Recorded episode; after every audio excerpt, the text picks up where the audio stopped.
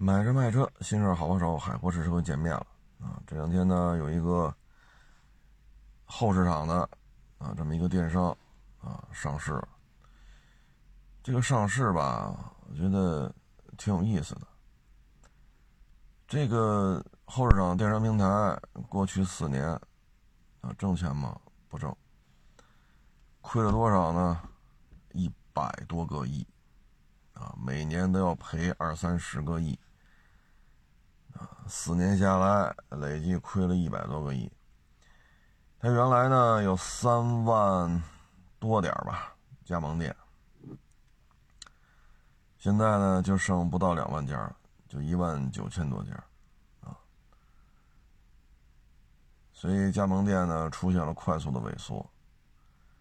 但是呢，我看他上市时候说这个经营状态呢，他说他现在加盟店百分之九十都是盈利的。那您这个数据就有意思了。上市之前，对吧？三万多家，上市了就剩一万九千家，然后你说一万九千家，百分之九十都是盈利的。那也就是说，您这里边三万，就说三万两千家吧，三万两千家的话，现在就是一万七是盈利的，也就一万七千家是盈利的。因为什么呢？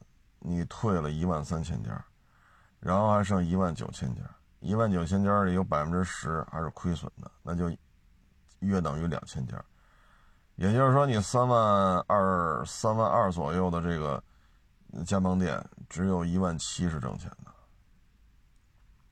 那现在呢，快速剥离，然后给你拿出一个报表来，你看我挣钱吧。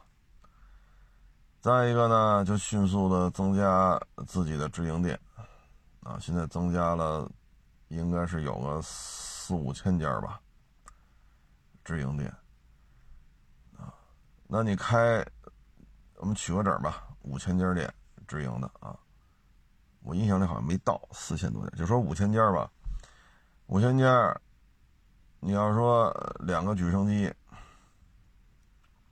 备件库。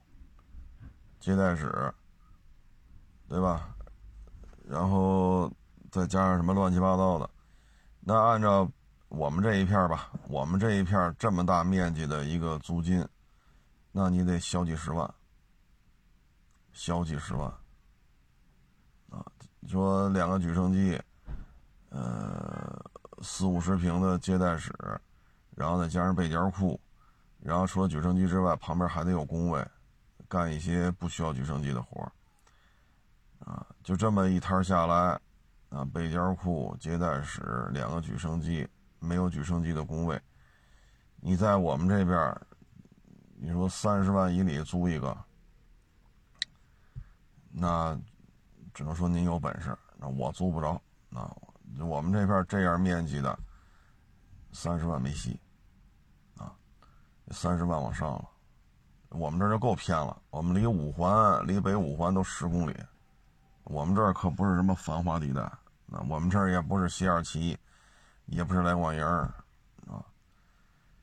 你要去那边这这价格还得高，啊，所以你要是五千家的话，咱就说三十万，那您这十几个亿就扔出去了，十几个亿仅仅是房租，你还要这一家店至少得六七个人。要不然赚不起来。每个人五千，那你每个月，如果你给人上社保的话，那你的支出得四万多。按五千块钱到手工资的话，那你每这六七个人，四万多，将近五万。啊，那您这个就说五万块钱吧，您五家店，好家伙，一个月。哎呀，二点五个亿人工费，然后呢，你这个还需要大量的去购买零配件、工具。你说租的时候，你你得有举升机啊，行，人举升机给你配上。那你不能啥也没有吧？你得自己去买工具，自己去买备件，你还要支付相应的水电费，所以你的房租启动资金不会低于十五个亿，你的人工每个月。不低于二点五个亿，然后再加上零配件、工具、水电费、日常流水、垫资，所以你说您这玩意儿，你现在只能说你的加盟店百分之九十是盈利的，因为三万二砍到一万九，一万九当中有一万七是盈利的，也就是说三万二当中的一万七，您这加盟店盈利的水平也就是将将百分之五十多，都不到百分之六十，也就是百分之四十大。加盟商都是亏损的，啊，你说你开五家五千家店，那这五千店五千家店，咱刚才也算了，就是这个费用，就是这个费用。那我还没说那特便宜的，说七线小城市、八线小城市，咱咱没不说那儿，咱也不说什么西二旗啊、望京啊、咱丽泽呀，咱不说这地儿，就像我们这儿，离五环十公里。再走四个大路口就到六环，够偏的了。我们这儿反正就这价，三十万未必租得下来。哎，所以你说你这玩意儿就很有意思了，就做报表嘛，对吧？怎么排都能排第一。你要会善用于做报表的话，那蒙古海军都能排到世界海军前十里边去。一共七个人，蒙古海军七个人，几艘船。那你要算人均舰艇数量，那蒙古海军绝对排排进前十了。啊，那谁也比不了他。人均舰艇数量嘛，几艘小船，七个人，厉害吧？所以这种排名怎么做都能给你做出一个进前十，世界进前十。哎，就跟五百强似的，啊，你完全可以说自己亚视五百强嘛，因为这做二手车的拢共才一百多家，你说你亚视五百强那没问题，因为拢共才一百多家，你怎么排你都在前五百名里边，是是不是是不是这道理啊？所以看完之后呢，现在呢很多其他的类似的平台已经融不到资了，关门倒闭了，退出了。它现在呢上市了，上市之后呢，我们有时候就得看，就是您这个买卖挣钱不挣钱。首先，连续四年亏损，就之前呢我没找着数据啊，说第五年前五年啥情况没找着，前四年累计亏了一百四五十个亿，啊，然后三万两千家加盟店，也就一万七千家盈利。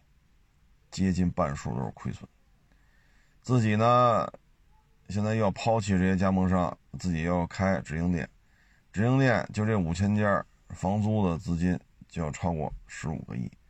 各位啊，我还没说装修呢，我还没说装修呢，店面的装修这费用都没算，人工费每个月二点五个亿，这还不算你买工具、买配件、垫资、水电，这都不算。这都不算，包括店面五千家店面的装修费不算。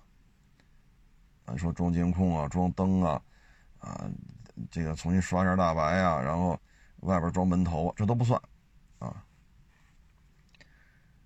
那现在呢，就通过这么一番折腾吧，我们看到的是什么呢？就是电商介入后市场，显然你是，就从这一家来讲，你是不挣钱的。你要挣钱的话，你也不可能四年亏一百三五十个亿，这不是小数啊，这可不是小数。你得中多少张彩票？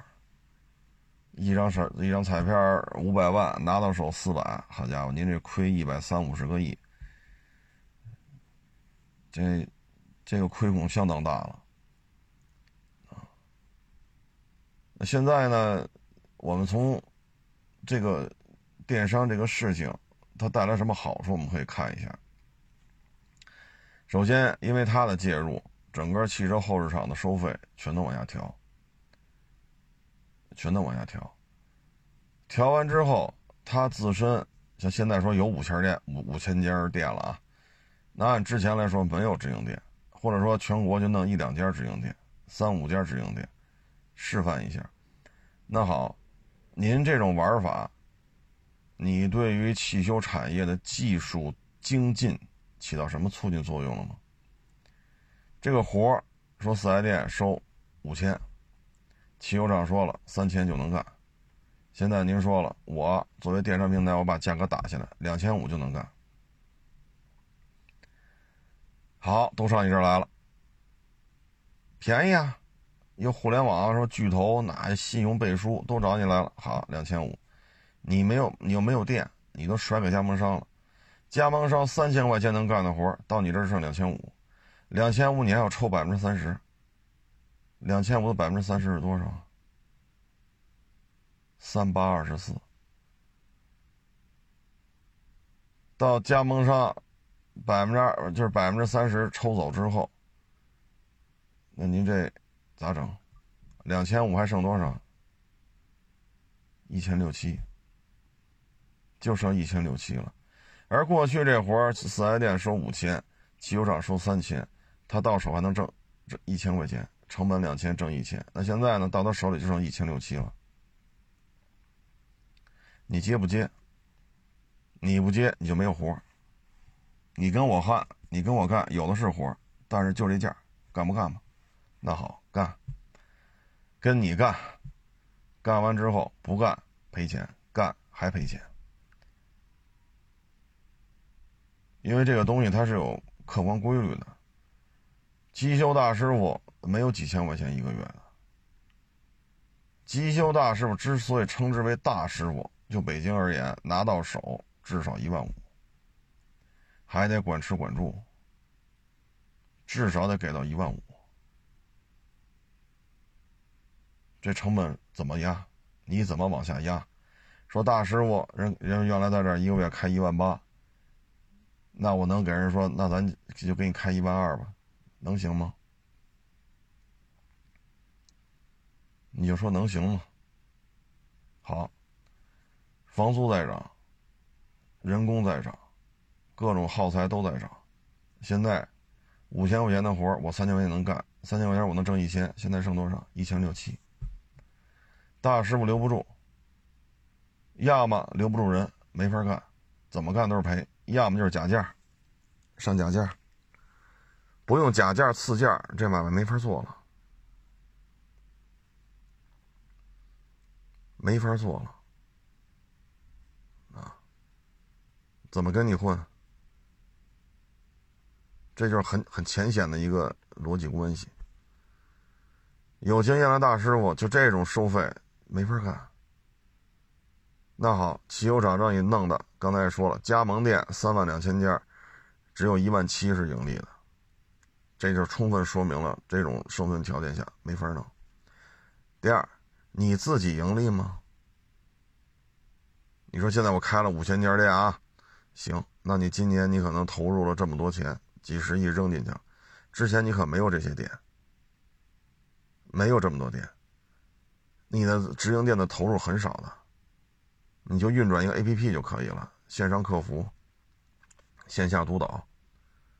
因为现在已经过了地推的环节了，就这样啥也不干，抽百分之三十，盈利吗？过去四年赔了不到一百五十个亿，那消费者得实惠了吗？活越干越糙。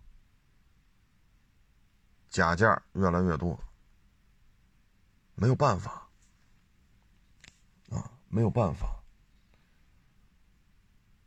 那你说咋整？你们是对中国汽车维修说哪些工具你们研发出来了？是你们培养出了多少汽修大师傅？都谈不上，汽修厂苦不堪言。自己还不挣钱，这就是现在这个现状。我们这接触能看出来，就就就你有些东西，我也不好说那么明啊。反正车打开机盖子一看，一着车不对，这车不对。说那么细找麻烦，咱也不说那么多了。但这就是现状。那你对中国汽修产业起到什么促进作用了？卖轮胎是没问题，对吧？你说你把轮胎价格打下来，好，没问题。其他的呢？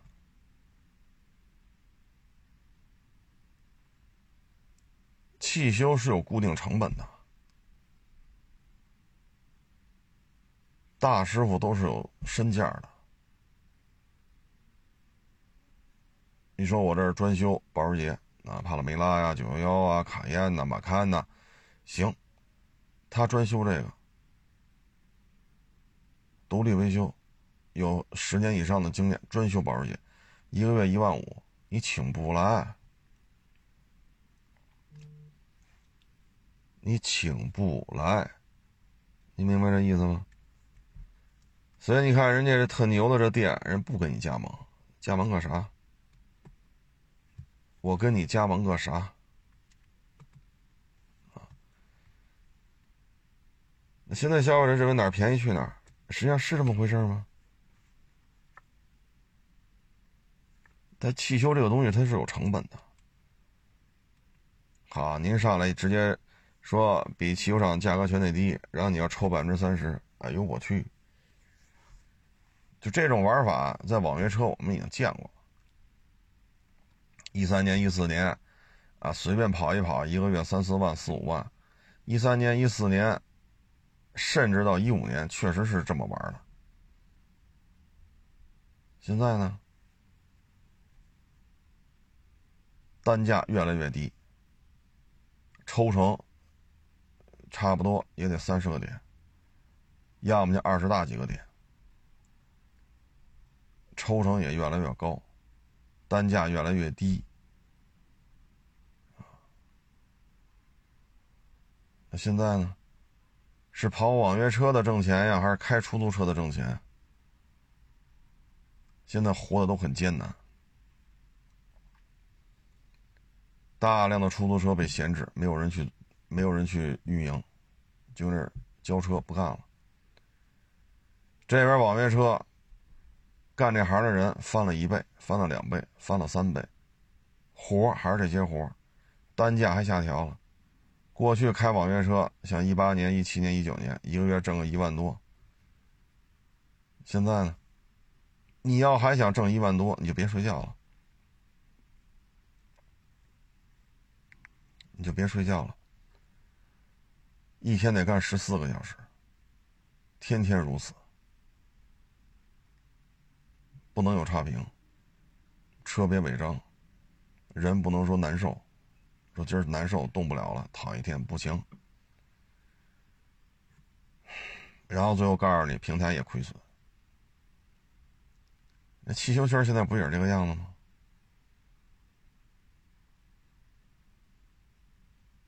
这么多汽修厂都亏损，证明你的经营模式不对呀。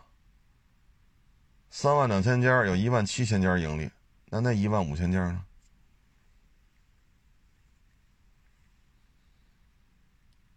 所以你的经营模式这么多年了，你中国汽修产业规范了，也没看出来，也没看出来，大师傅流失的比较多。比较多，啊，你除非说我这专修保时捷，我这车客单价比较高，什么卡宴呀、马坎呐、帕拉梅拉呀、九幺幺啊，是吧？那这车确实维修费用比较高，技术门槛也高，那电商平台介入确实有难度。人家不止你，人有自己的口碑，富豪圈子里有富豪圈子的沟通的渠道。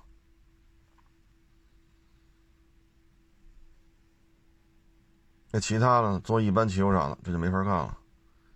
要想盈利，降房租、降人工、降采购成本，你只有这三降，你没有别的了。你怎么能不吃饭吗？不开灯吗？不用电吗？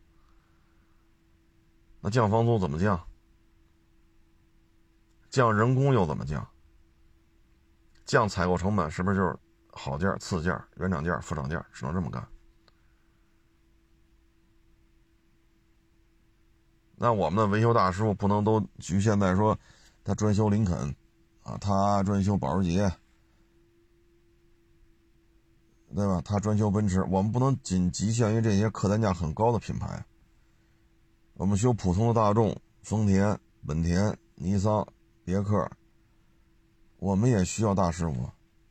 可你这么一弄，怎么留得住人？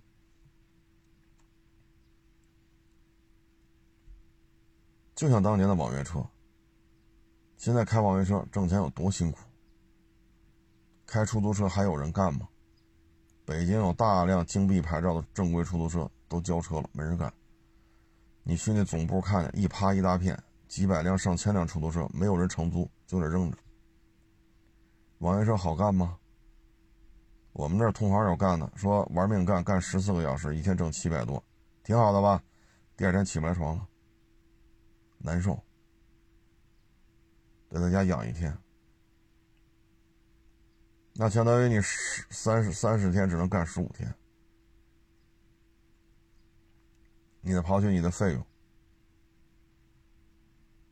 吃住，上社保，甭管烧油了、烧电电钱、油钱，平台的抽成，十五天乘以七百，到最后省多少？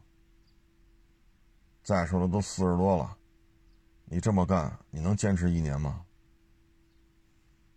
那个是晚上出去，下了班出去干到十二点，三四百块钱，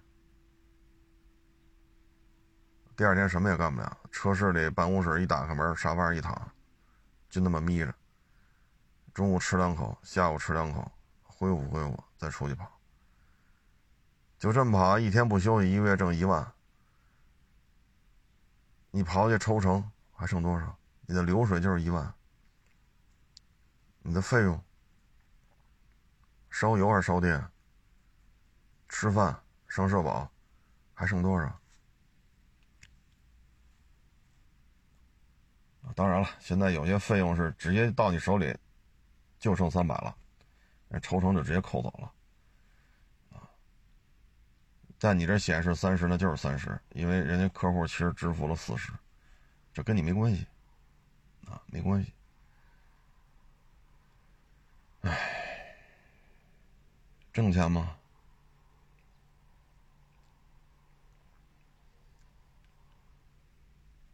你干十四个小时，拉七百来块钱，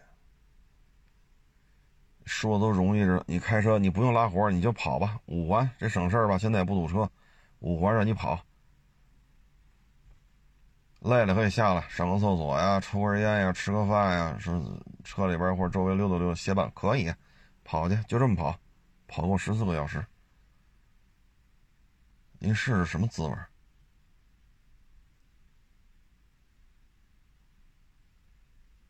越闹苦不堪言的东西越来越多，猝死的司机也越来越多。你现在这事儿弄的就挺没意思的，啊，挺没意思的。再加上没双证，你又让人家跑，人家来这跑又被抓，那你说这事儿，你说怎么解释？包括这汽修也是，汽修的场地费用、人工费用是没法降的。就以北京像我们这儿的房租，你降一试试。说人要三十，你给你只给二十，你试试人搭理你吗？包括人工怎么降？说人家修了十年保时捷，现在到你这儿干了，你一月给人开八千，人来吗？但是到这儿就不行了，咔咔降。我的任务就是打破，我要把价格打下来，我不管那个，打下来打下来，去打下来了，好，赔多少钱？四年赔一百多个亿。就说你这么折腾，你但凡自己盈利也可以啊。那网约车平台一年亏一百多个亿，你这个呢？哈，四年赔一百将近五十个亿，一百五十个亿，折腾来折腾去。你说这网约车平台在国内差不多也十年了吧？合着你十年一直不盈利，你跑这学雷锋来了？然后还要把道路交通数据视图给谁谁谁是吧？这就不说了啊，就说您干学联峰学十年了，这咱都解释不通，你要干嘛？包括这电商，这后市场电商也是。冒昧的问一句，您这哪年盈利啊？哪年盈利？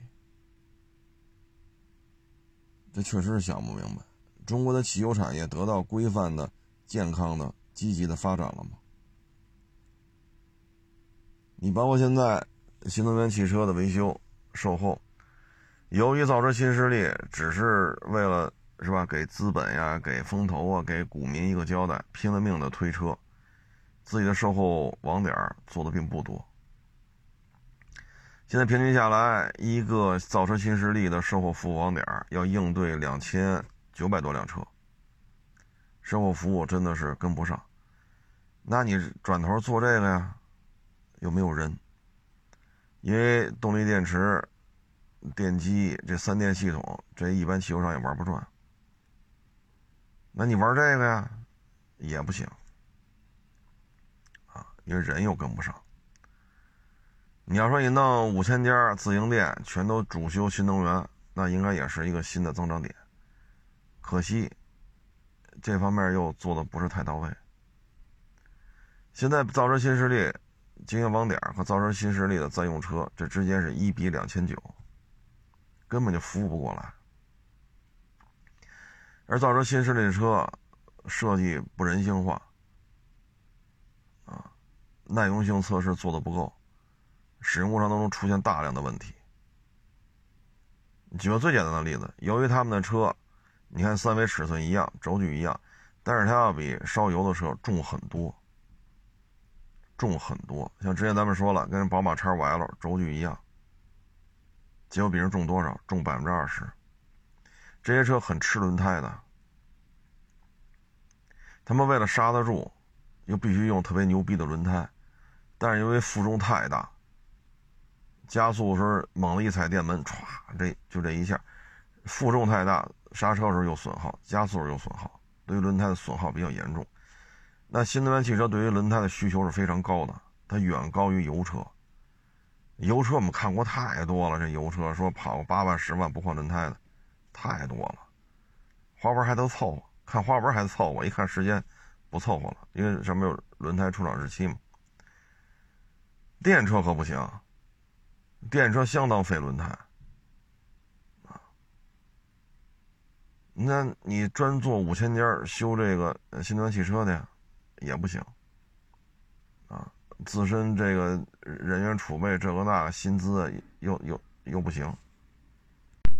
我之前呢看了一个做汽修的人，他是在，我忘了是南方什么地儿，深圳呀还是杭州啊？我没记住啊，他在那边做这个新能源汽车的专修，啊，主要是针对这些网约车，因为好多人觉得这省油嘛，拿这去跑。人家一家门店一天接待量超过二百辆，超过二百辆，啊，比如说这个全车乱码，比如说动力电池有警告，电机有警告，啊。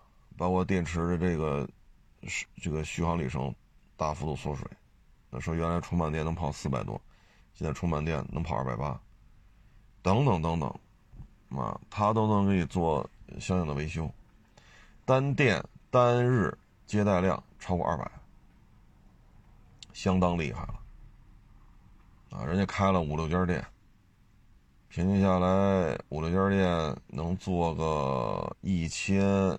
到一千二百辆一天，那你去拉着人家加盟啊，人家不搭理你，知道你丫来了又他妈提百分之三十个点，人凭什么搭理你？人家把电动汽车这一套三电系统人吃透了，什么能量回收系统有问题，人家能修。啊，包括一些可油可电的车。保电模式之下出现什么问题，人也能给你修。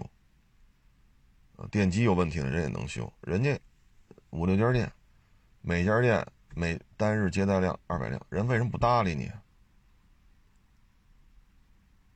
你自己做不了这些问题。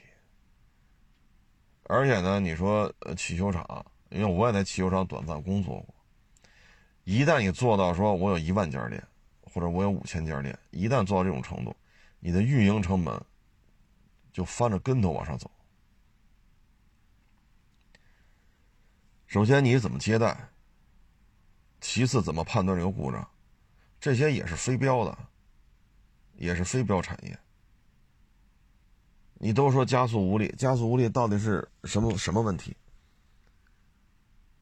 你像油车，加速无力是什么什么什么什么原因？车身有抖动，加速无力。变速箱的问题，供油的问题，缺缸了，还是哪有问题？然后你是在什什么状态下出现这种情况？那这个不一定有一有一个标准的答案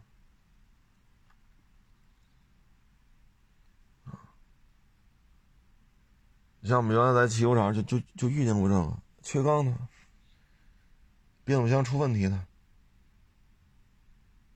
然后水水温高，车也没劲儿，供油有问题。等于他这车也跑不起来，等等等等，所以你你监管不过来，啊，这种东西，你看四 S 店，你看主机厂运营四 S 店的维修车间，其实也是规模经济，它一个品牌少的几十家，多的六七百家，几乎都是独立法人，你自负盈亏，我给你提标准，客户到你这儿买车，到你这儿修车。你怎么提高客户到店率？就是车售卖出去之后的客户到店率、续保率，你怎么提升这些？你得自己想办法。但你这种开五千家直营店，你这工资谁出啊？人家如果说自负盈亏，自己出租金，那不又是他妈加盟店了吗？你这种玩法，三万两千家，有他妈的一万五千家都是亏损的，你自己弄你就挣钱了。那三万两千家，你是出租金了，你是出人工工资了，你还是出水电费了？你出啥了？除了他妈抽成，你出啥了？好，现在人工我出，房租我出，水电我出，设备采购、零配件备备货、什么赊账周转，这个那，各种衙门来要钱，都我来承担。那这时候你就盈利了。你他妈单纯就抽三十个点，你都不盈利，你什么都自己兜着，你就盈利了，扯呢吗？这不是？这个事情，我觉得最后闹的就是，我们希望你的介入能够让咱们这个汽修行业得到一个健康的、积极的发展。我给你举个例子，你比如说钱江，黄龙六百耗了十好几年了。在那个十几年里边，这是唯一可以买到的国产四缸摩托。大家都认可这事儿吧？当然说现在有这多了四缸的这，在那个十几年是不是就是唯一的国产四缸摩托？你对它是又爱又恨，因为当时卖五万多，你能买到的，要么你买水车去，那又不行，违法；买进口的买不起，这玩意儿唯一的选择。你喜欢四缸吗？万般皆下品，唯有四缸高。那好，钱江摩托在吉利注入之后，吉利对钱江进行这种一番资本运作之后，你看过去这一年，钱江倒腾出来多少发动机？你说耐用度，这确实啊，这值得商榷；质量，这确实都说的都对啊，确实也是 差点意思。你说的都对。啊，这这这咱不投不不否认，但是最起码钱江弄出一堆发动机来，就感觉他们家做发动机就跟包饺子似的。六百 V 四巡航车卖三万多，八百四缸仿赛，四缸啊，八百四缸仿赛卖五万多点。铃木 DL 六五零钱江也出了一个，跟它一模一样，也是四五万块钱。然后现在黄龙六百现在叫赛六百，什么追六百，甭管叫什么，就这个老的六百四缸，现在卖多少钱？三万块钱，三万多点你甭管人家质量可靠性，这确实啊，这得有什么说说，跟豪爵有差距。但发动机搞出一大堆来呀，这方面你不能否认他的功劳吧？你说春风，那不是一直就是春风六五零吗？油耗也不低，是不是？早期出的时候各种问题，十几年前就有六五零双缸。小国宾、大国宾，现在大国宾幺二五零，但是你看人家现在 KTM 深度合作，俩缸的、仨缸的、四缸的，现在咔咔一弄一大堆。你真是说发行股票了，你真的是技术上有突破了，你出一堆发动机，出一堆车型，这最起码也是进步吧？豪爵的进步是体现在耐用度上，轻易不敢尝试，步子走得很慢。钱江呢？那最起码发动机搞一堆，能让我们看到希望。啊，说耐用度、品控，这确实不如豪爵。那最起码人家有进步的地方，你不能一棒子歇死。可是你看现在，出行搞成什么样了？搞成什么样了？是我们打车少花钱了吗？不到三公里十五，这个跟打出租车，就是我的招手拦车，这个收费低吗？我可没打什么专车、商务车，没有啊，就普普通通的新车，也就是十小几万的三厢车，三公里十五，你说你这个收费低了吗？低没低？咱先不说，后来又找我，到底是我欠他十五，还是他欠我三毛钱？那五毛钱，他后来不是退我几毛钱吗？咱先不说到底是谁欠谁钱吧，就说你这三公里十五，你觉得收费便宜吗？我没看出便宜来，反正折腾的我到最后，我也到现在没弄明白，我是应该付两个十五啊，还是他欠我几毛钱？我到现在没弄明白，反正没人找我了，没人找我就这么着吧。所以有些时候，我们希望你资本的介入，能让这个东西积极健康的发展，而不是说，哎，豁楞来豁楞去，啊，豁楞来豁楞去，然后自己天天说自己赔钱，一赔就是几十亿、几百个亿的赔。你现在网约车平台赔十年了。每年要赔上百个亿，我操！您别干了好不好？您别搁这糟蹋钱了，行不行？无法理解啊。你自己哪辆车是你自己买的？哪辆车司机的三险一金你给上了啊？五险一金你给上了？车自己不买，五险一金不管。前两天他说过一期，几个月两三个月之前吧，北京一个司机跑了十几个小时，死了。在停车场里猝死，赔多少钱？几万块钱。人命真不值钱呐！人家有的说：“你看我一年赔一百多个亿，你还要我怎样？”那你说咱咱咱们怎么说？哎，咱就不扯这个了啊。反正网约车呢，只能说是个过渡吧。挺辛苦的，啊，挣几千块钱没有问题。说挣五六千行吗？行，完全可行。但是有些人呢，可能房贷要背一万多，啊，又带着孩子，所以你要在这种情况，你再花十几万买个车去跑这个，或者每个月交五千块钱份儿钱去跑这个，没有必要，没有必要。啊说也没这么多负担，你正好家里有个什么混动卡罗拉啊，有个轩逸一点六，你愿意跑跑去，跑跑也就跑跑啊，几千块钱，挣几千块钱没问题，但是不要在困境当中再去投资去干这个。你卡罗拉你再便宜，你要说三千块钱一辆，买也就买了。你买个一点五三缸自动挡的。那报牌价也将近十万呢，啊，所以有时候账得算明白。说我需求不高，正好家里有车，然后我就想一个月挣五千块钱就够，没问题，随时都能干，啊，嗯，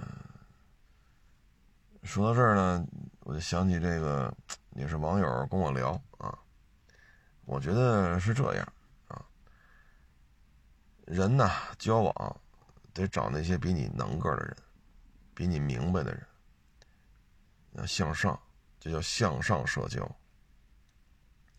那很多时候呢，都是向下社交，啊，你身边就是一帮 loser，啊，这个好买什么理财吧，这个那个什么好，让人捐到七八十万，打官司赢了，人家名下没有可执行财产，得辛辛苦苦一辈子积蓄没了，啊，要不然当年啊。这个拿个二三十万不去买房，非得买车，那现在一看您这车，您说您零四年买的车，三十万，那现在开过来能给你一万块钱吗？有难度，啊，可能就几千了。但你零四年当时买的房子，三十万。那就是天通苑这种情况，现在也得四万多一平吧？是不是得四万多一平？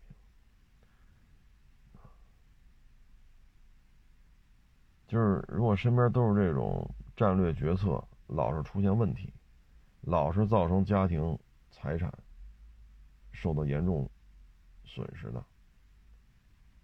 啊，这个少跟人打交道。没有什么好处，要多跟那些战略判断比较清晰，啊，战术定力是足够的，你要跟这些人多打交道，否则的话，你说像夫妻之间，啊，你说咱们应该一致对外，对吧？咱应该一致对外，咱们应该去心往一块想，劲儿往一块使，共同去面对家庭啊、工作啊、社会方方面面的这些。机遇也好，困难也好，啊，照顾好小的，伺候好老的。但是你不能说身边聚一帮 loser，尤其是这些闺蜜，整天就是攀比，都他妈一个月挣个八千一万的，恨不得他们的脚趾甲涂那油都得是名牌货，裤衩也得是名牌货，包包是名牌货，恨不得那个发胶发蜡都是名牌货。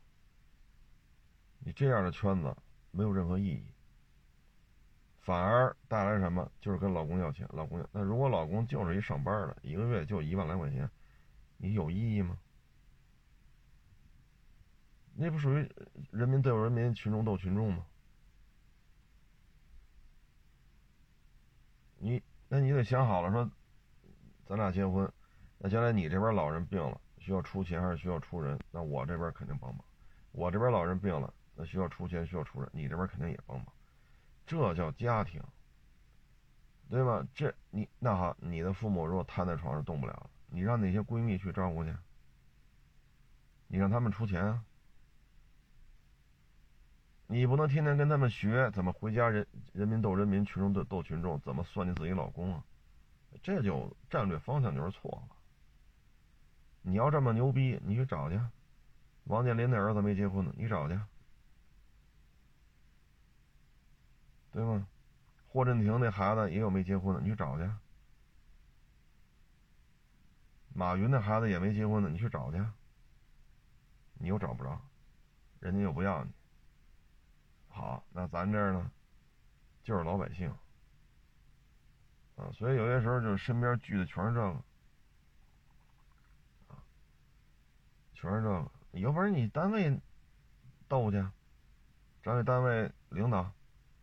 找一董事长，找党委书记，你就给我涨三级工资，不涨就怎么怎么着，我怎么怎么怎么行，斗一番涨工资，哪怕涨一级呢，这叫本事。所以有些时候这个说结婚啊，就是身边呢，如果全是这种啊攀比，大家一月都挣八千，你得弄 GUCCI，我得弄 LV，他得弄范思哲。那你这个氛围其实不太好，但有些时候他他掉到这个圈子里，他又拔不出来。那大家都是一个单位的，大家一个月都挣八千多，高的九千多，低的七千多，就这种收入你这么比，这谁就这种收入扛不住的。你不去想办法说你愿意过这种奢华的生活，那你去努力挣钱呢？好，精力不去怎么琢磨多挣钱，精力回来都琢磨自己老爷们儿，老爷们儿就挣一万块钱。你这么弄，这成什么了？群众斗群众。你的才华体现在哪儿？体现在怎么算计自己老公身上，对吧？说这孩子老公带着都是应当应分的，你带着就得要钱。你这么弄的话，咱就这么说，好离，离完之后谁要你啊？如果人知道你对前夫是这种，你这种。奢华无限的生活，一个月就他妈挣八千，带孩子都跟老公要钱，老公带孩子就是应该的。那如果这么玩下去的话，你还能找着找着人愿意娶娶自己吗？你人你两个人应该一加一大于二，你的能量，你的这种社会当中的这种奋斗的这种效果，应该是一加一大于二的。你要觉得那那你单位闹去，对吧？你从小学老师你变成教导科主任，你要护士你当个护士长，对吗？你说你企业的科员弄个副科长、正科长，你把这精力弄到你你自己的单位上去，要么有权利了，要么涨工资了，要么既有权利又涨工资了。你说外边怂的他妈的。谁都过来刺他两句，就跟这几个闺蜜搞来搞去，回家就弄自己老爷们儿来。那大不了就离了，离了之后呢，就您这所作所为，那是哪个男的愿意娶啊？那您的意思就是王思聪非你不娶，马云的孩子也得找你，霍震霆的那俩孩子也得找你，凭什么呀？还是何超琼他们家的？你家里的小男生娶你，你去澳门当赌王太太，可能吗？所以有些时候，你你人就过这一辈子，你到五十岁以后呢，就是老头老太太了，也就剩下跳广场舞了。那前提还是胳膊腿得利索，胳膊腿不利索还不行。那闹来闹去有什么好处吗？那与其这样，还不如两个人，你看谁谁在单位希望更大一些，另外一方又多承担点家务，让另外一方能不能是提个级别，是升职加薪，还是怎么怎么着的？所以有时候一共就俩人，一男一女，对吧？有孩子有老人，幺二四家庭结构，你你内部斗斗斗内部，你说有什么意思？都是上班了。每个月收入跟上个月收入八千也好，一万也好，误差都不超一百块钱，都这种单位的，你说互相闹闹能闹出啥来？那你跟那个郭晶晶行吗？人家婆家好，给你个一斤重的大钻石不要，给你一个亿的四合院不要，那样的家庭行？那咱是吗？两口子加一块挣不到两万块钱，所以有时候我觉得，你你你要得到什么呢？对吧？你要你要你要得到什么？就这个年龄，就这个状态，你能所得到的东西，可能也也就这样了。要是打拼，那就得付出，你不能老要索取啊。所以有时候听网友聊完了，我觉得有必要这样吗？啊，在单位怂了一逼，然后见谁都点头哈腰，就大气儿不敢出，谁刺刺都得听啊。回家拿老爷们儿。撒气儿了，所以有时候这人的交往啊，他说向上人、向上的圈子和向下的圈子。你身边聚的，比如说男的啊，出去不是喝就是抽，要么就是玩麻将、玩牌。你身边如果聚的都是这种人，你想成点事儿太难了所以我们每天在这个车市里，每天接待很多人，有买的，有卖的，有置换的，有不买不卖来聊天的。我们会接触很多人，有些人思路很清楚，表达的也很清楚，有些人是车轱辘话说他妈五分钟了，我也没听明白他要说什么。战略规划不清晰，战术定力也不够，灵活多变的这种应对能力也没有。就人也是分，那你得找那个比你明白的人，找那些比你更成功的人，你从他们身上能看到很多优点。啊，所以说有些圈子，它就是 loser 组成的。这个就非得买车冲去出去充门面，连他妈驾照都没有，非让老爷们儿把拆迁分的这三四十万就得买车。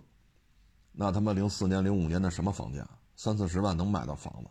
现在三四十万你买个啥？好，现在房子不够住，受埋怨受一辈子。要么非得听信这个听信那个，好百分之十、百分之十五，这回报率高，背着老爷们儿偷偷把钱拿出去了，血本无归。要么就是国企单位挺滋润的，一个月八九千，也不忙也不累，挺滋润的。不行，非得玩去，说走就走的旅行辞了，辞了好，人到中年，玩了一年，花了好几万，回来找工作找不着，天天搁这儿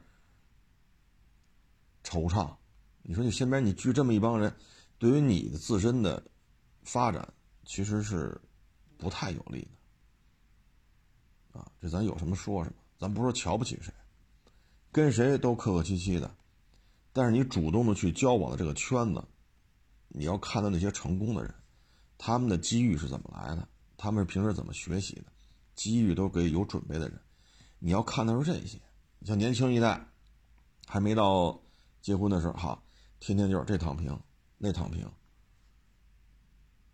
你你跟这帮人聚一块，你能干点啥？那现在大家活都不忙，加班的都少了，为什么？全降薪裁员，这个那。你学点啥？考个证书，学点本事。你身边如果圈的都是这个，这个准备考律师，那个准备考注册会计师，这个考会计师中级，你身边都是这个圈子，你的学习的欲望也会起来。这些证书考到手，说这证书国家正式承认，我也是寒窗苦读拿了这个证书，那个这将来会帮到你的。如果你身边都是这种人，作为年轻人来讲，说二十三四岁结婚，可能不是那么着急。二十三四、二十四五，那这个就天天喝，那个就天天玩牌，这个就天天酒吧蹦迪。那如果你的圈子都是这个，那你也好不了。如果你身边圈子都是这个，这个天天在家寒窗苦读考注册会计师，这个考会计师中级，那个考律师资那个那个那个执照。这个考预算师，那个考造价师，你将来包括这个在学钣金，那个学炒菜。如果你身边二十三四、二十四五身边都是这么非积非常积极向上的人，那你也会受到带动的。他们有很多学习的方法，学习的机会。他们对于各自行业这个证书，一个证书一个行业，对这个行业他有自己的判断。你听一听，看一看，结合自己能力，你会有一个判断的。那不能这玩麻将，那玩炸金花，这玩斗地主，那个喝二锅头，这个酒吧喝去，这个喝色酒，天天他妈咯儿嘎咯儿嘎，什么时候一张嘴，那苍蝇蚊子都都跑了。你跟这些人，你能学到啥？学到啥？所以身边呢，应该多跟这些积极向上的人打交道，而不是天天在这骂大街的人打交道。你看这十一。我这天天在这儿，有人没人我在这儿，我得盯着呀。你说这天天都有外地来北京旅游的，都上我这儿找我聊会儿。你说买吗？不买。卖吗？不卖。我陪人聊啊。我也是学习的过程。你所在城市啥情况？你所在城市，你所在行业啥情？对于我来讲也是个学习的过程。我有很多受到了教育，受到了启发呀。那我不能跟我们的圈子现在有，天天就是喝赌，因为买卖没法弄。原来的标都让你退了，新的标不给你，给你也行，一万八，一万八现在一万八，你想交人也不给你，这那，天天折腾你，那就不干了，天天这喝喝赌赌，呃，麻将、纸牌什么，我们这也有。